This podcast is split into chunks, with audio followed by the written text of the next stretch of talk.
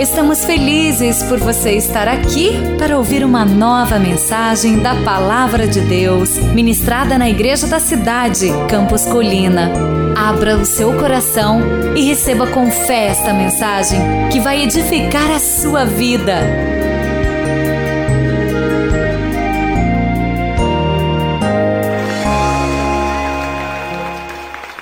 Graça e paz, meus queridos. Que bênção estar aqui, tão agradecido a Deus pela oportunidade de servi-los desde a conferência, o fim de semana. É um domingo de exceção, eu sei, porque o pouco que eu conheço do seu pastor, ele é ciumento, ele tem muito zelo pelo seu rebanho, e não é comum que ele saia e deixe um pastor de fora aqui ocupar o púlpito. Ele me deu essa confiança hoje pela manhã. E tem sido maravilhoso servi-los, mas mais ainda me inspirar, nos inspirar no que vocês são como igreja que está abençoando todo o Brasil. Nós vamos voltar para casa mais ricos por tudo que vimos e sentimos aqui nesse lugar. Eu, Carlito já fez a gentileza de falar do Fazedor de Discípulos, que é o livro do meu coração. Aliás, eu vim à conferência ministrar sobre esse tema. Mas há outros materiais, eu não quero gastar tempo com isso. Eu realmente não sou um vendedor de livros. Eu sou um pregador da palavra que descobriu há alguns anos que os livros são uma forma maravilhosa de passar adiante a visão de Deus. Mas há outros materiais lá, eu queria só fazer referência para que você saiba. Uh, esse livro Chaves da Relevância, nós não trabalhamos tão fortemente a divulgação dele quanto o Fazedor de Discípulos mas eu recebo muito, muito feedback sobre o que está escrito aqui. Chaves da relevância. A proposta é: ouse ser diferente, assuma fazer a diferença. Você faria muito bem em ler esse livro. Esse outro aqui, Indesistível, foi escrito pela minha melhor metade, a Mônica, mulher pela qual eu sou apaixonado há mais de 30 anos. Ela é uma pregadora Saibam que aí pelo Brasil, em alguns lugares, eu sou meramente conhecido como o marido da pastora Mônica. Esse primeiro semestre ela viajou bem mais do que eu ministrando por esse Brasil afora, escreveu esse livro maravilhoso que ataca as fontes da desistência em nossa vida. Há outros materiais, esse aqui é diferente. Esse aqui é para resolver problema de trânsito. Vocês têm problema de trânsito aqui em São José dos Campos? Não. De vez em quando trava tudo, para o trânsito, você fica preso. Sim ou não? Sim? Isso aqui resolve. Na hora que o trânsito para, você pega esse pendrive, espeta lá no som do seu carro e fica ouvindo a palavra de Deus. É um pendrive com 21 pregações, 21 palavras selecionadas, muito importantes e que tem abençoado muita gente. É uma forma de nós também compartilharmos a maior riqueza que temos, que é a revelação do que Deus nos fala. Amém, queridos? Bom, eu tenho uma missão nessa noite aqui que é transmitir para você um recado de Deus. E eu sinceramente espero que Deus fale para além da sua mente, que Deus desperte o seu espírito, que Deus mexa com a sua agenda e com as suas prioridades. Gostaria de convidá-lo a abrir a sua Bíblia na segunda carta de Paulo aos Coríntios, capítulo 3, versículo 3. Segunda aos Coríntios, capítulo 3, versículo 3. Seria bom se você abrisse, porque, na verdade, tudo que eu vou falar aqui está nesse texto, nesse único versículo. E quem sabe marcá-lo aí na sua Bíblia vai lhe ajudar depois voltar e remoer aquilo que o Espírito Santo vai plantar em seu coração.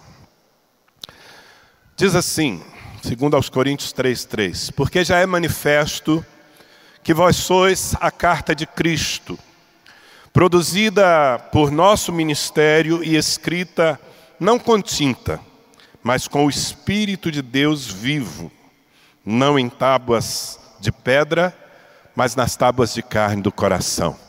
Por favor, repita comigo as expressões desse versículo. Diga assim: porque já é manifesto que vós sois a carta de Cristo, produzida por nosso ministério e escrita não com tinta, mas com o Espírito de Deus vivo. Não em tábuas de pedra, mas nas tábuas de carne do coração. Eu não sei se você já esteve numa situação aflitiva, de vida ou morte, em que você tenha chegado tarde demais. Há uns anos atrás eu assistia um documentário na TV e aquilo marcou a minha memória, nunca me esqueci, porque contava a história de um médico iraquiano que teve o seu irmão desaparecido durante a ditadura do Saddam Hussein no Iraque. O irmão desse médico desapareceu e ele passou anos buscando pistas, buscando o paradeiro do seu irmão sem nenhum sucesso. Quando aquela ditadura caiu e os porões da ditadura foram abertos, se descobriu que o irmão desse médico havia sido morto pelo regime do Saddam Hussein. E o que me marcou foi a imagem que a reportagem, a matéria mostrava desse homem visitando o lugar onde estavam os restos mortais do seu irmão. E ele chorava muito. E ele dizia repetidas vezes: Eu cheguei tarde demais, eu cheguei tarde demais, eu não consegui evitar isso. Isso marcou a minha memória. Porque, de certa forma, todos nós estamos envolvidos numa missão semelhante. Às vezes nos apercebemos, não nos apercebemos de quão urgente é que nós compartilhemos a verdade da cruz com todas as pessoas que estão à nossa volta e até mesmo com aquelas que estão distantes de nós. Vou contar uma parábola para você, é uma história inventada, mas vai ajudar você a compreender o que Deus quer lhe transmitir nessa noite. Imagine um homem de bem, um homem de boa índole, um homem dedicado à sua família. Ele tem um filho e ele ele dá a esse filho tudo o que ele podia dar e realmente deu do melhor, deu do seu carinho, da sua presença, boa educação. Enfim, o que um bom pai pode fazer, esse homem fez. O garoto foi crescendo debaixo desse cuidado, desse bom padrão, mas quando se tornou adolescente, jovem, sentiu a curiosidade por conhecer as coisas que estavam fora daquele padrão que o seu pai lhe propunha. Então esse rapaz começa a se envolver com más amizades e num determinado momento ele prova das drogas, ele se envolve com isso, num processo que é comum a gente ver nos nossos dias. Esse moço se torna escravo das drogas, começa a cometer crimes para manter o seu vício. E numa determinada situação, ele sai do país em busca de satisfazer os desejos do seu coração, e num país distante, ele é apanhado fazendo coisas fora da lei Naquele lugar ele é julgado e condenado, e ele está no que se chama às vezes de corredor da morte, apenas esperando o dia da sua execução. É uma parábola, não é uma história real, mas que pode nos ajudar a compreender a relação de Deus com os homens. O seu pai, sabendo do que lhe acontecera, e não conformado de ver o seu filho acabar desse jeito, longe dele, condenado à morte numa terra distante, seu pai então concebe um plano de resgate. Ele vende tudo o que tem, ele, que é um homem rico, ele empenha praticamente toda a sua fortuna num plano complicado de resgate. Para tirar o seu filho daquele lugar, trazê-lo de volta para casa e dar a ele a oportunidade de começar tudo de novo, uma nova vida. Depois de tudo pronto, de investir tanto, esse pai escreve uma carta, cheia de paixão, mas com instruções muito claras sobre o que o seu filho precisa, precisaria saber para ser resgatado. Ele escreve a carta, ele diz: Meu filho, eu nunca me conformei de ver o caminho que você escolheu, mas eu continuo te amando como sempre. E eu planejei e está pronto todo um esquema para tirar você daí. É assim, assim, assim, tal dia vamos fazer isso, faça assim. Estava tudo na carta. Esse homem então envia a carta por um emissário. Obviamente ele não podia contactar o seu filho. E ele fica do lado de cá do mundo, angustiado, sofrendo, numa torcida desesperada, para que a carta, a mensagem, chegue às mãos daquele rapaz antes da sua morte, antes da sua execução. Como eu disse, é uma história inventada, mas ela descreve, de certa forma, a relação de Deus com os homens. O Senhor nunca criou alguém para o inferno, Deus não fez ninguém para a perdição, é o que nos afirma a palavra. Ele ama todos os homens indistintamente, os bons, se é que existem homens bons, e os maus. E quando Deus vê os seus filhos, sim, porque todos foram criados para serem filhos de Deus, desviados e à beira da morte, não apenas a morte física, que já é um grande drama, mas a morte eterna. Então, Deus tem que fazer alguma coisa, o seu coração é um coração que se move de amor, Deus é amor, nós sabemos disso. Às vezes, no ambiente da igreja, a maioria de nós, os que estamos aqui nessa noite, já tendo sido salvos, seguros, é, transformados pela palavra, sentindo o consolo constante do Espírito Santo, nós perdemos a noção do drama que é a perdição de uma pessoa. O fato de que alguém está vagando por esse mundo sem conhecer o plano da cruz. Às vezes, pessoas que estão tão perto de nós, gente que se assenta na mesa ao lado e trabalha seis dias por semana, dá horas do seu tempo ao nosso lado. Aquela pessoa que entra no elevador todos os dias quando saímos para o trabalho, às vezes com uma cara de feliz, mas a realidade é que ela está no corredor da morte, porque diz a palavra de Deus que todos os homens pecaram e destituídos estão da glória de Deus, perdidos. Tenham eles religião ou não, tenham boa índole ou não, todos os homens estão perdidos. E o fato é que o nosso Pai, o nosso Deus, não se conforma com isso. E não se conformando com isso, meus irmãos, Ele deu tudo o que Ele tinha para prover um plano de resgate que não é só para nós, é para cada pessoa que habita nessa cidade, em cada nação da terra. O plano está pronto.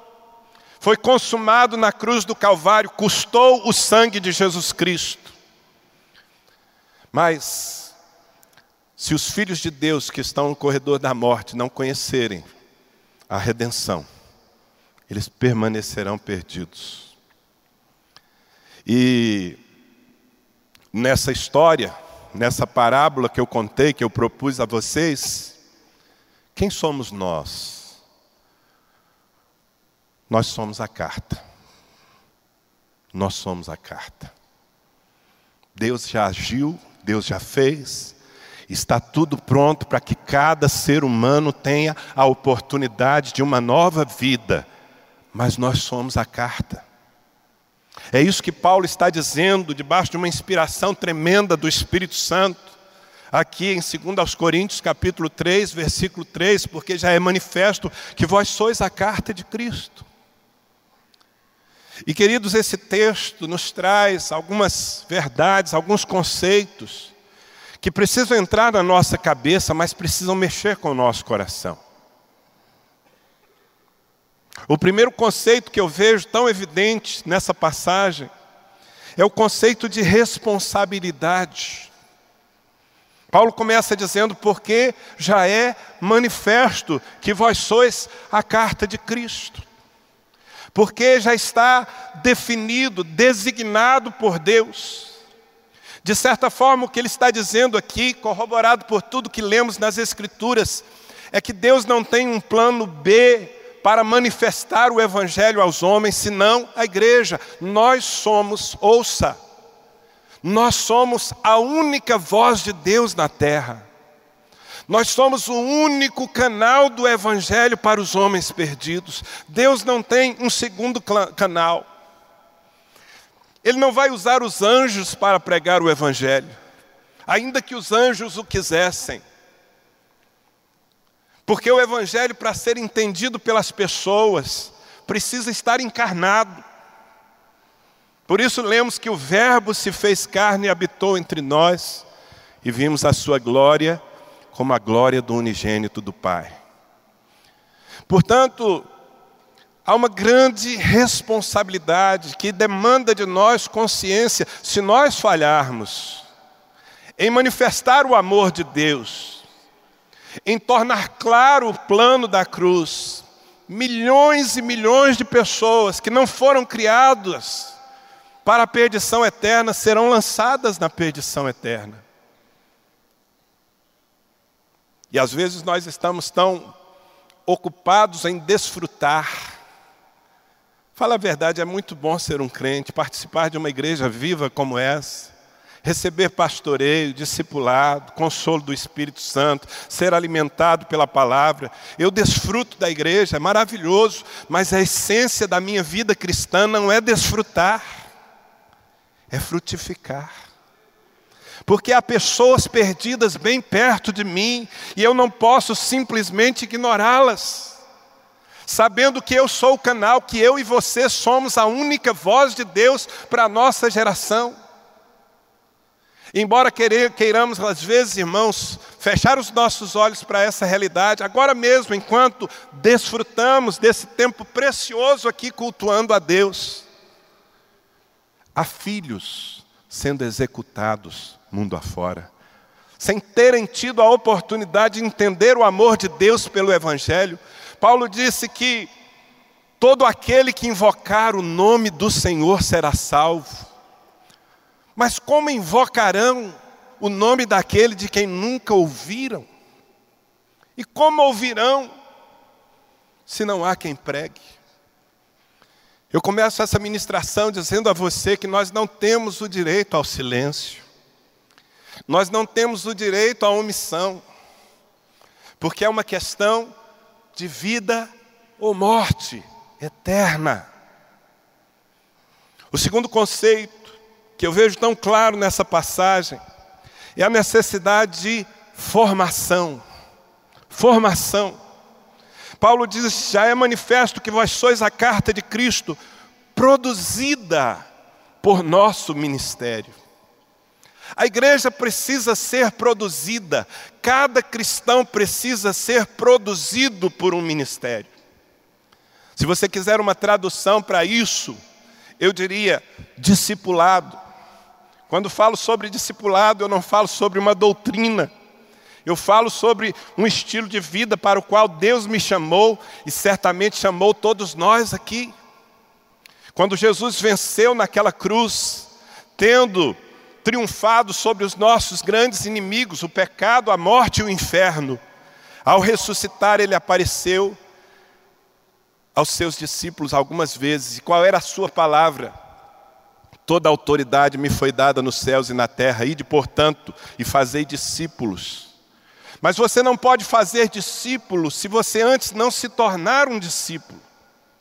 É preciso que você se disponha a sair, talvez, daquela bolha que nós criamos, influenciados pela mentalidade da nossa geração, que é uma mentalidade de individualismo, nós traçamos uma linha bem ao redor de nós e dizemos: aqui na minha vida ninguém toca, a minha vida é minha, ninguém tem nada a ver com isso. E como a falta de discipulado tem enfraquecido a igreja do Senhor, vejam, irmãos, nós somos mais de 40 milhões de evangélicos no Brasil, um volume enorme. Mas por que não temos conseguido mudar a fibra moral da nossa nação? Porque o impacto dessa quantidade tão grande de crentes não tem influenciado o Brasil de uma maneira decisiva. E parece que quanto mais somos, mais corrupção vemos, mais imoralidade percebemos ao nosso redor? Eu tenho uma resposta. É que grande parte da igreja brasileira, embora, embora volumosa, não é uma igreja de discipulado. São pessoas que se amontoam nos templos para serem entretidas, quem sabe motivadas por uma palavra de prosperidade, mas não estão sendo formadas, não estão sendo produzidas, não permitem ou não tem quem toque em suas vidas de uma maneira prática, ajudando-as a manifestar a vida de Deus. Se nós não nos abrirmos, se você não se abrir para ser um discípulo, para permitir que Deus use pessoas na sua vida para lhe aperfeiçoar, a fim de que o Evangelho seja mais do que uma palavra na sua boca, que seja um estilo de vida que você manifesta por onde vai. Nós ainda, mesmo que façamos bastante barulho, ainda não vamos conseguir comunicar o tamanho do amor de Deus pelos homens. Formação. Nós precisamos nos tornar uma igreja de discípulos. Quantos podem dizer amém a essa minha afirmação? O terceiro conceito é tão importante quanto os demais. O terceiro conceito é unção. Porque você sabe que uns são e outros não, né? Unção. O que é unção? Unção é a manifestação sobrenatural de Deus através da minha vida. Paulo diz que nós somos a carta de Cristo produzida pelo seu ministério, no caso ele estava falando da igreja de Corinto, igreja que ele foi o, o pai espiritual, mas ele diz assim: escrita, preste bem atenção, escrita, esta carta é escrita não com tinta, mas com o Espírito de Deus vivo. Para que a mensagem que nós levamos ao mundo seja realmente relevante e entendida e chame a atenção das pessoas que precisam recebê-la, nós precisamos ser pessoas cheias do Espírito Santo. Eu costumo dizer que fazer a obra de Deus sem unção é pura presunção achar que a nossa retórica, que o nosso discurso, que os nossos programas, que as nossas estruturas serão suficientes para converter as pessoas ao nosso Deus, é um tanto de presunção da nossa parte. Ser cheio do Espírito não é uma opção para o cristão, é uma necessidade. Talvez você confie no conhecimento que tem, na firmeza que tem em sua fé, mas pense bem, Doze homens foram formados diretamente por Jesus, seus discípulos e apóstolos. Foi o melhor instituto bíblico, o melhor seminário que já houve nessa terra. Imagine três anos intensos, intensos acordando e dormindo com o mestre dos mestres, Jesus. Quem aqui gostaria de fazer parte dessa turma, hein? Ah, foi maravilhoso. Eles ouviram coisas que ninguém ouviu, tremendas. Jesus ensinava como quem tinha autoridade. Depois de três anos, e tendo passado por aquela crise da cruz, eles viram Jesus ressurreto, eles tocaram nele depois de tê-lo visto morto na cruz, sepultado. Imagine como estavam esses homens, loucos para sair mundo afora, compartilhando a sua experiência, o seu testemunho, dizendo que Jesus estava vivo e repartindo todo aquele conhecimento que eles angariaram ao longo de três anos. Eu fico imaginando aqueles homens assim, sabe como aqueles cavalos de corrida que, que ficam no brete ali, e quando a portinha abre, eles pulam lá na frente, eles estavam loucos para ir. Mas Jesus disse: não, ainda não. Vocês já têm muito, mas não têm tudo o que precisam. E Jesus lhes deu uma ordem: ficai em Jerusalém, até que do alto sejais revestidos de poder, e então ser-me-eis testemunhas, tanto em Jerusalém como em toda a Judéia e Samaria e até os confins da terra. Vocês precisam de unção. O próprio Jesus, Filho de Deus, que se fez homem, não ousou sair ao ministério público e pregar a palavra antes de receber a unção do Espírito lá no, no, no, no Jordão. Sua primeira pregação, voltando para Cafarnaum, foi: O Espírito do Senhor está sobre mim, pelo que ele me ungiu para pregar boas novas aos quebrados de coração, para restaurar a vista aos cegos, para pôr em liberdade os oprimidos e para anunciar que chegou o tempo aceitável do Senhor. E a partir dali, Jesus começou a manifestar as obras do reino de Deus. Meus irmãos, nós fomos enviados na mesma missão.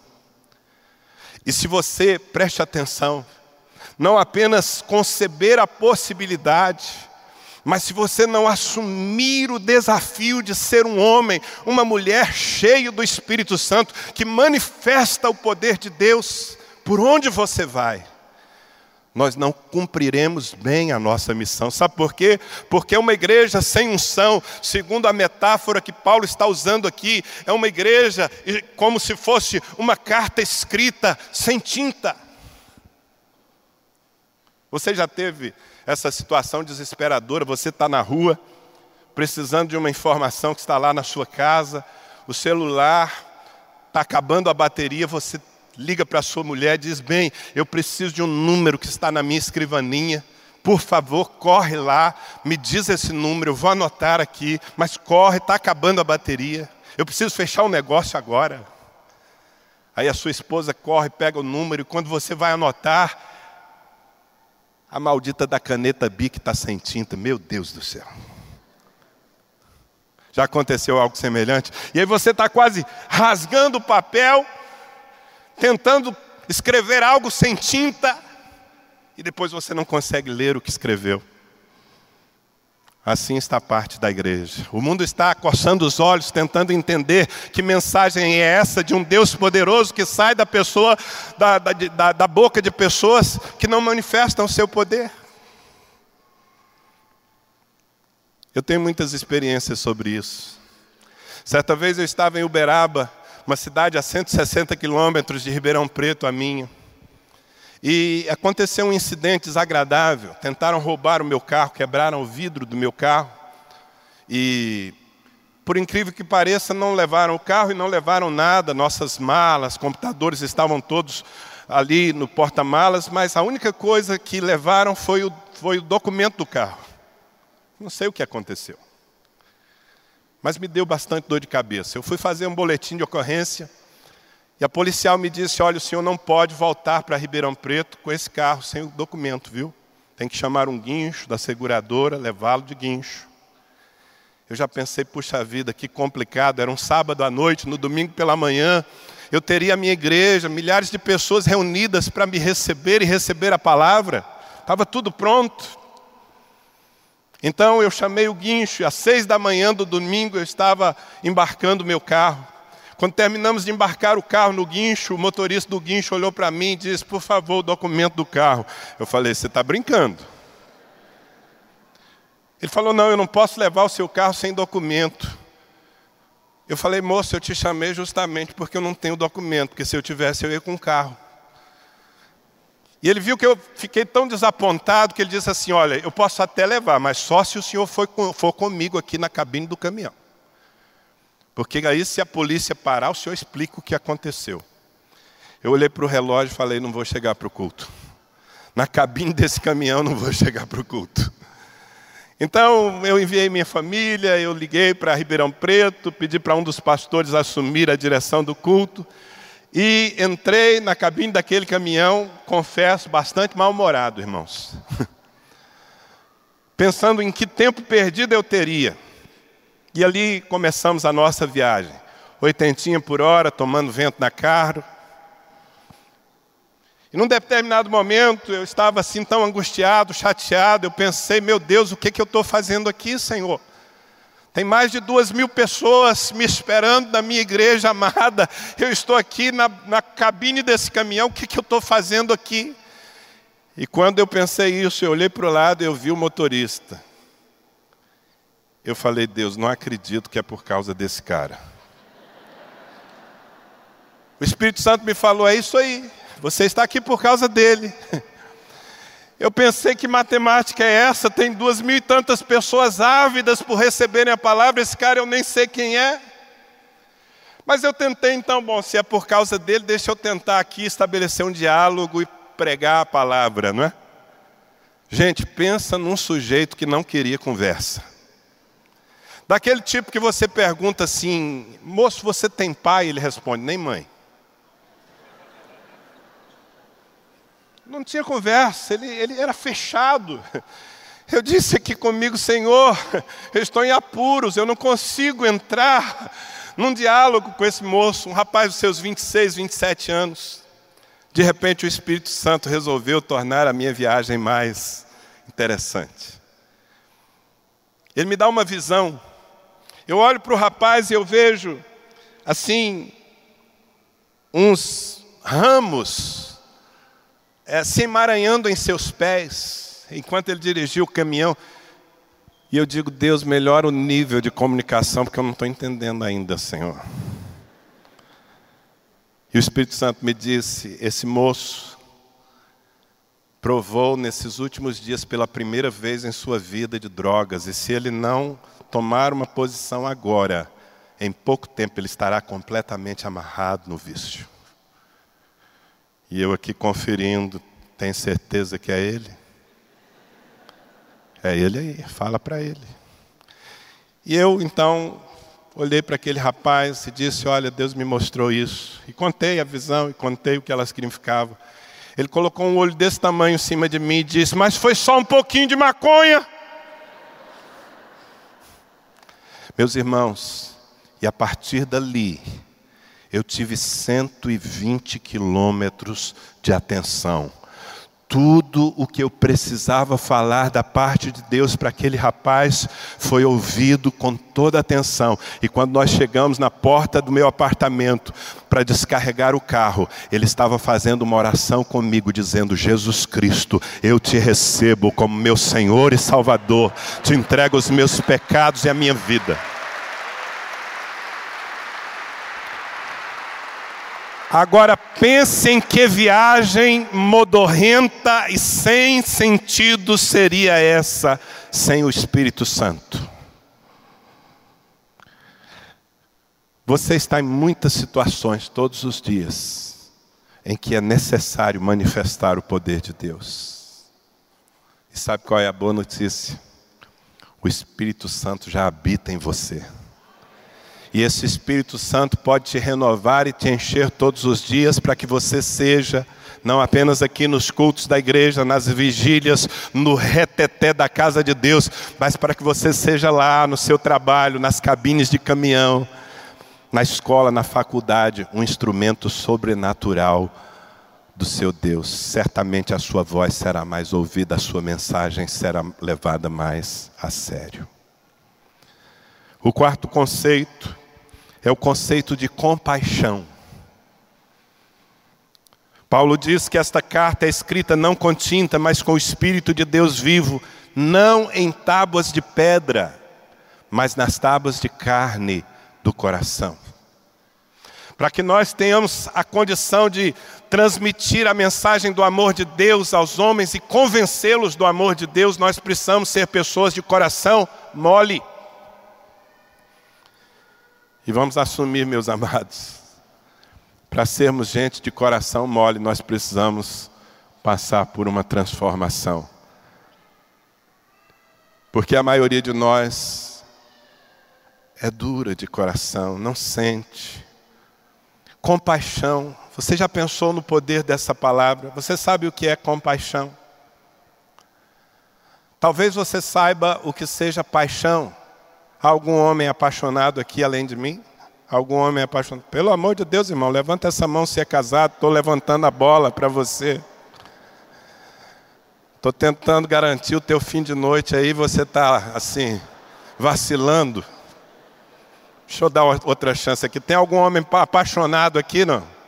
Aí. Mas sabe o que significa literalmente paixão? Paixão significa sofrimento. É a paixão de Cristo, o sofrimento de Cristo. Padecer, o que é padecer? Sofrer. E o que é compadecer? É sofrer com, é sentir a dor do outro, é ser sensível. Uma igreja que vai conseguir capturar o coração dos perdidos é uma igreja que sente a dor dos perdidos, que se coloca no lugar. Ela não está anestesiada pela sua religiosidade, ela não passa de largo por aquele que está abandonado ao, ao a, a, sabe, à margem do caminho. Nós precisamos nos tornar como nosso Senhor, gente que sente. Um tempo atrás eu conheci um homem, um bispo em São Paulo, seu nome é Walter Ferraz. Eu conheci no momento mais difícil da sua vida.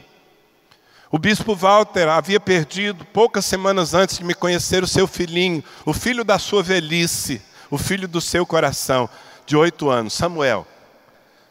Esse, esse bispo um homem muito usado por Deus, especialmente no ministério de cura. Ele orava pelos enfermos e as pessoas eram curadas. Mas quando o seu filho Samuel teve câncer, ele orou tanto e nada aconteceu. Foi um ano de luta contra o câncer. Finalmente, aquele garoto tão especial, tão apaixonado por Jesus, morreu. E com ele morreu a alegria daquele homem. Eu conheci Poucas semanas depois, ele estava sem chão, ele tinha perdido o norte do seu ministério. E nós começamos a nos relacionar, ele se apaixonou por nós, nós por ele, começou a ir a Ribeirão Preto. Deus fez uma obra linda, depois de um mês chorando todos os dias, esse homem já de uma certa idade, Deus curou aquilo, tirou aquela dor que não parava de sangrar. Enfim, nós acompanhamos esse processo de restauração emocional. Mas um dia eu estava numa conferência que fazemos é, sempre na Semana Santa em nossa igreja. O pastor Carlito esteve conosco esse ano ministrando. E houve um momento em que eu chamei os pastores à frente, todos subiram assim a plataforma, e o bispo Walter estava lá num canto, e o Espírito do Senhor me instigou a orar com ele. Vá orar com Walter. Eu me aproximei achando que ia fazer uma oração comum, mas quando eu coloquei as mãos sobre os seus ombros, Deus liberou uma palavra profética tão forte que me estremeceu. Deus começou a falar com aquele homem e Deus disse assim: Eu tirei o seu filho, o filho quem tanto você amava. Eu abri uma ferida na sua vida e eu já a fechei, porque eu, eu sou a tua suficiência e eu te amo. Mas o que me estremeceu foi o que veio a seguir.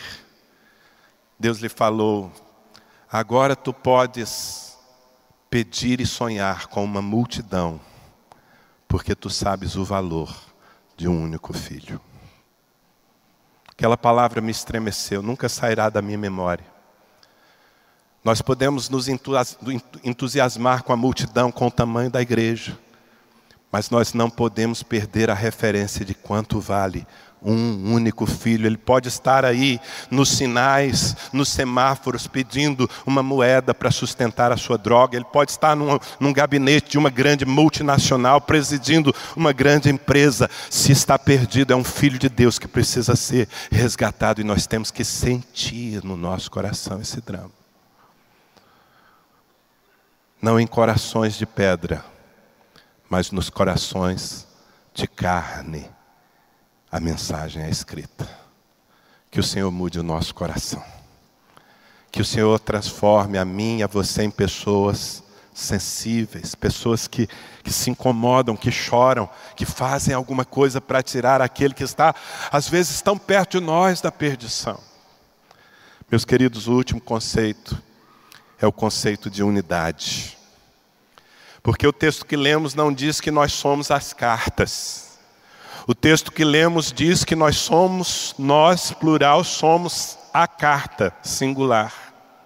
Ou seja, nós juntos somos portadores da mensagem de Deus aos homens perdidos. Significa que a nossa unidade é essencial, que nós vivermos aquilo que pregamos e o que nós pregamos, nós somos portadores, diz a palavra, do ministério da reconciliação. Mas como os homens entenderão o amor de Deus, se eles olharem para nós como família e perceberem que nós somos tão divididos, que nós não conseguimos nos reconciliar quando nos ferimos uns aos outros. Deus precisa de uma igreja que ande em unidade, que revele o seu amor através da sua própria vida de família. Por favor, não conceba isso que você tem aqui como uma bela e grande instituição, não é. Eu tenho ouvido seus pastores falarem desse púlpito. A proposta dessa multidão é que ela seja uma família. E uma família que tem os seus desafios, mas que tem que vencê-los para permanecer como uma carta só, porque uma carta rasgada não é entendida por ninguém. Normalmente, quando eu ministro essa palavra, eu faço uma dinâmica que, que eu não vou fazer aqui por causa do tempo. Eu peço para o pastor da igreja escrever uma mensagem num papel, e normalmente ele capricha. Eu faria isso com o pastor Carlito, ele ia ficar bravo comigo, mas depois ele ia me agradecer. Porém, meu tempo já foi. Aí o pastor escreve, capricha, pode ser o começo de um grande livro, sabe? E quando ele me entrega aquele papel com uma mensagem tão profunda, quase sempre, eu pego aquele papel e rasgo. E peço para algumas pessoas virem à frente, distribuo, distribuo, perdão, as partes daquela, daquela mensagem, peço para que as pessoas leiam. E obviamente ninguém entende. Ninguém entende. Porque ninguém consegue entender uma carta rasgada. Nós precisamos lutar pela unidade. O apóstolo Paulo diz que nós temos que nos esforçar diligentemente para preservar a unidade do Espírito pelo vínculo da paz entre nós. Precisamos nos amar para amar os que estão lá fora. Amém? Eu termino dizendo que a unidade é tão dramática, tão importante, que numa das suas últimas orações, quando Jesus já estava a ponto de se oferecer na cruz por todos os homens, ele disse: Pai, eu rogo para que eles sejam um, para que o mundo creia que tu me enviaste. Eu estou pronto para dar a minha vida, cada gota do meu sangue pela humanidade, mas se eles não forem um, o mundo nunca crerá. Portanto, se você tem alguma diferença com seus irmãos, se você tem alguma reserva com seus pastores, e mesmo com o restante do corpo de Cristo, pelo amor de Deus, resolva isso, porque o mundo não pode esperar. Nós somos a carta de Cristo. Amém? Você recebe essa palavra? Você acabou de ouvir uma mensagem bíblica da Igreja da Cidade em São José dos Campos.